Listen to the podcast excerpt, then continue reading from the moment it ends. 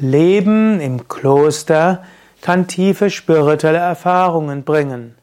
Leben im Kloster gibt es in hinduistischen, buddhistischen und christlichen Kontexten. Buddha hat das Konzept des Mönches und der Nonne aufgegriffen, das es in Indien schon seit Jahrtausenden gibt und hat letztlich Tausende, vielleicht Zehntausende zu Mönchen und Nonnen geweiht. Zu Anfang hieß das, dass diese Mönche und Nonnen durch die Gegend gegangen sind. Sie hatten kein Zuhause, sie waren Wandermönche und nur für die Zeit der Regen, der, für die Regenzeit waren sie irgendwo fest. Später hat sich dann aber herausgestellt, dass auf die Dauer es nicht geht, dass die Mönche und insbesondere auch die Nonnen immer nur Wandermönche und Nonnen sind. Und so hat sich unter den Buddhisten haben sich dort Klöster entwickelt, wo auch Dutzende, zum Teil Hunderte von Mönchen zusammen sein konnten.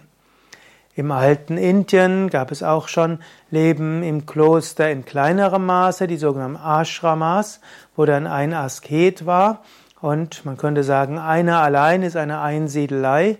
Wenn sich mehrere Schüler zu ihm hinbegeben haben, dann war es Leben im Kloster. In der Zeit des beginnenden Christentums gab es die ersten Wüstenväter, die sich in die Wüste zurückgezogen haben, letztlich in der Nachfolge von Jesus Christus, der ja auch 42 Tage im Fasten in der Wüste verbracht haben soll. Manche sagen, dass vielleicht Jesus auch äh, Inspiration bekommen hatte durch die Essener, die auch Klostergemeinschaften gegründet haben.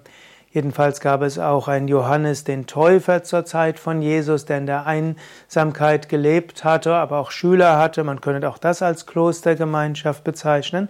Und dann gab es einen heiligen Benediktus im frühen Mittelalter und er hat das Leben im Kloster systematisiert durch eine Klosterregel und auf dieser Basis beruhen eigentlich die verschiedenen christlichen Ordensgemeinschaften.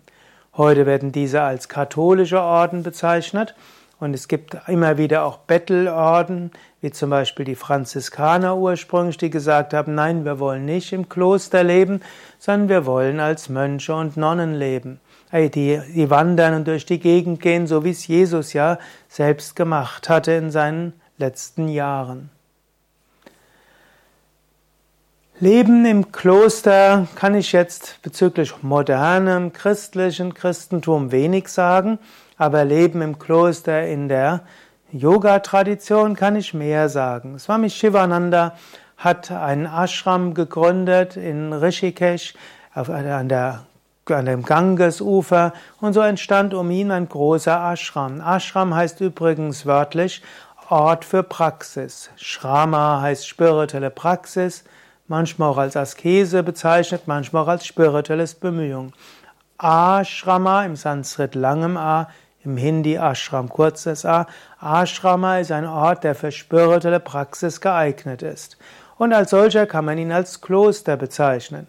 Im Christlichen kommt Kloster dadurch, dass es geschlossen ist, mit Mauern drumherum, wo die Mönche und Nonnen nicht rausgehen können ohne Genehmigung und Fremde nicht reinkommen können. Ashram in Indien ist da durchaus etwas offeneres, wo die Grenzen zwischen Besuchern und Ashram-Bewohner etwas fließend sind. Aber man kann einen Ashram durchaus mit einem Kloster vergleichen, insbesondere die größeren Ashrams. Und auch bei Yoga Vidya, die Ashrams sind so etwas wie Klostergemeinschaften. Gemeinschaften nicht nur sind so etwas, sondern sie sind Klostergemeinschaften. Da sind eben die sogenannten Sevakas, man könnte sagen die Klosterbewohner, die in der spirituellen Gemeinschaft leben, die kein Geld verdienen, sondern der Ashram zahlt ihnen Unterkunft und Verpflegung, gibt ein gewisses Taschengeld auch. Die Sevakas, die Kloster, die Bewohner, also die Bewohner, die im Kloster leben, die treffen sich einmal die Woche, treffen wichtige Entscheidungen, wählen die, die Teamleiter, wählen die Vertrauenspersonen, wählen die Strategiekommission, entscheiden bei den wichtigsten Dingen und so weiter. Leben im Kloster ist die optimale Weise, um sein Leben auf Gott auszurichten. Leben im Kloster ist darauf ausgerichtet, dass die Menschen Gott dienen können, Gott erfahren können durch spirituelle Praxis und uneigennütziges Dienen. Wenn du mehr wissen willst, wie du bei Yoga Vidya Leben im Kloster kannst, dann geh auf unsere Internetseite www.yoga-vidya.de Gemeinschaft oder suche einfach nach Ashram auf unseren Internetseiten. Mein Name Sukadev, Gründer und Leiter von Yoga Vidya, nochmal die Internetseite